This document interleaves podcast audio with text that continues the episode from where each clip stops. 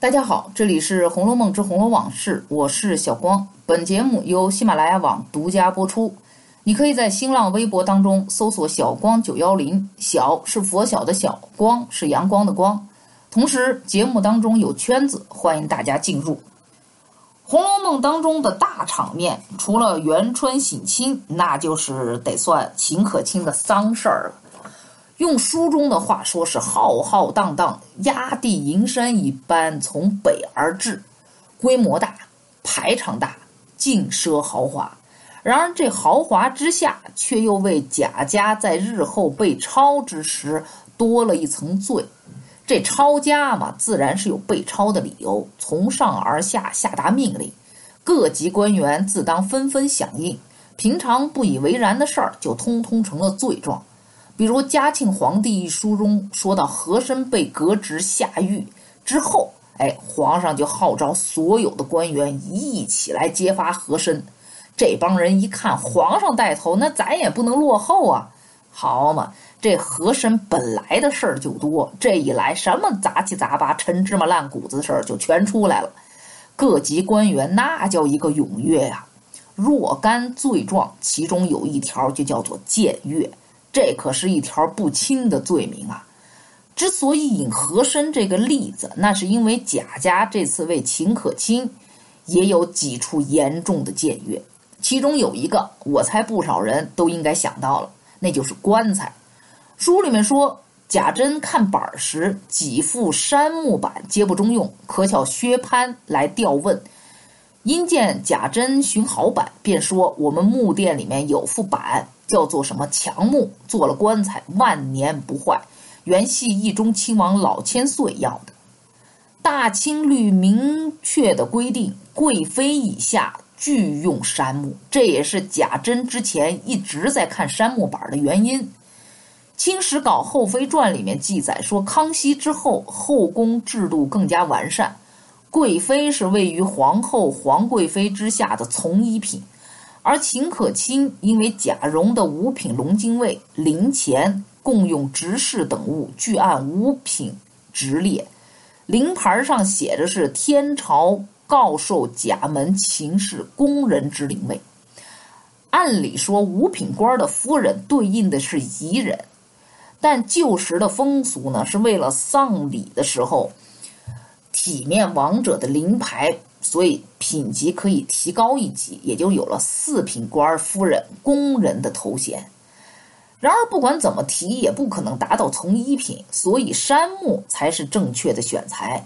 用义中亲王老千岁的强木，抛开这老千岁犯事儿的话题，用一个亲王级别的寿材，那也是很有种，胆肥。话说回来啊，今天的话题，那也就是说这贾府胆肥的事儿。这还只限于丧葬这件事儿哦。那我接着来说，那么送葬的前一晚是半宿之夕，里面两班小戏并耍百戏的，与亲朋堂客半宿。雍正十三年曾经颁过一道诏令，是严禁这种所谓的闹丧，敕令督府严禁陋习，违者治罪。也就是说。送葬的前一晚，你得禁止所有的啊这种看戏呀、娱乐性的活动。那么到了元呃，到了光绪年间，民间丧葬期间，无有敢于扮演杂剧等类或用丝竹管弦演唱佛戏者。这是刑部礼礼律礼制明文规定的。然而贾府却无视皇上的谕旨。更何况这个人还是处事严厉的雍正，你想想都可怕。那么接着到了第二天，一班六十四名青衣请灵。我看了一本书，说这个六十四个青衣请灵，就是说用六十四个人抬棺材。如果真是这样的话，不又僭越了吗？因为杠夫是严重超标啊。自古以来，我国对出殡用杠都是非常有严格规定的。大清会典说，皇上是一百二十八杠，皇后是九十六杠，亲王八十杠，郡王贝勒以下到奉恩将军以上的宗室封爵世职和一二品官员，那是六十四杠。三到五品呢是四十八杠。那么之前我讲了，秦可卿排位是宫人四品，按理说应该是四十八杠，但出殡却是一二品官员的六十四杠。那么看来这从头到尾贾珍都是按一品的规格办的秦可卿的丧事儿，不惜违规，不惜违反皇上的圣谕。就这几项，一旦被发现捅出去，都是吃不了兜着走的大罪，是要追究法律责任的。那么到了第二次办丧事，也就是贾进宾天的时候，又是如此。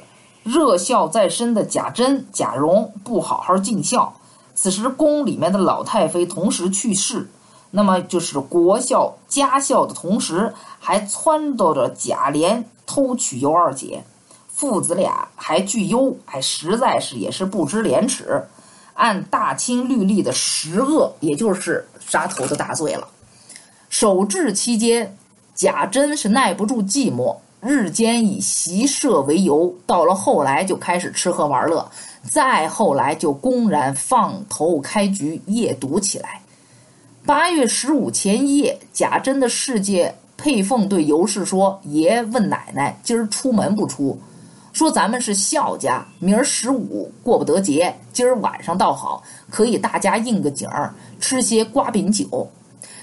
哎呀，可以说是上有政策，下有对策呀。十五过不了节，就提前一天到八月十四，照样摆着酒，开怀赏月，作乐，玩得很嗨呀。席间又是划拳，又是吹箫，又是唱曲儿，哪有半分哀伤？这种不孝的行为，在清朝是十恶之一。正如凤姐所说的：“国孝一层罪，是家孝一层罪，是数罪并罚，严重的是难逃一死。”宁国府之中这几号人的存在，也真的是够够的了。自己做不要紧，关键是还带累了整个贾府，是罪加一等。正如第五回秦可卿判词当中的最后一句：“造姓开端实在宁啊。”那好，那今天的《红楼梦之红楼往事》就到这里结束。我是小光，喜欢的朋友可以加我们的微信八二四幺四幺九五五。本节目由喜马拉雅网独家播出，欢迎大家下次继续收听。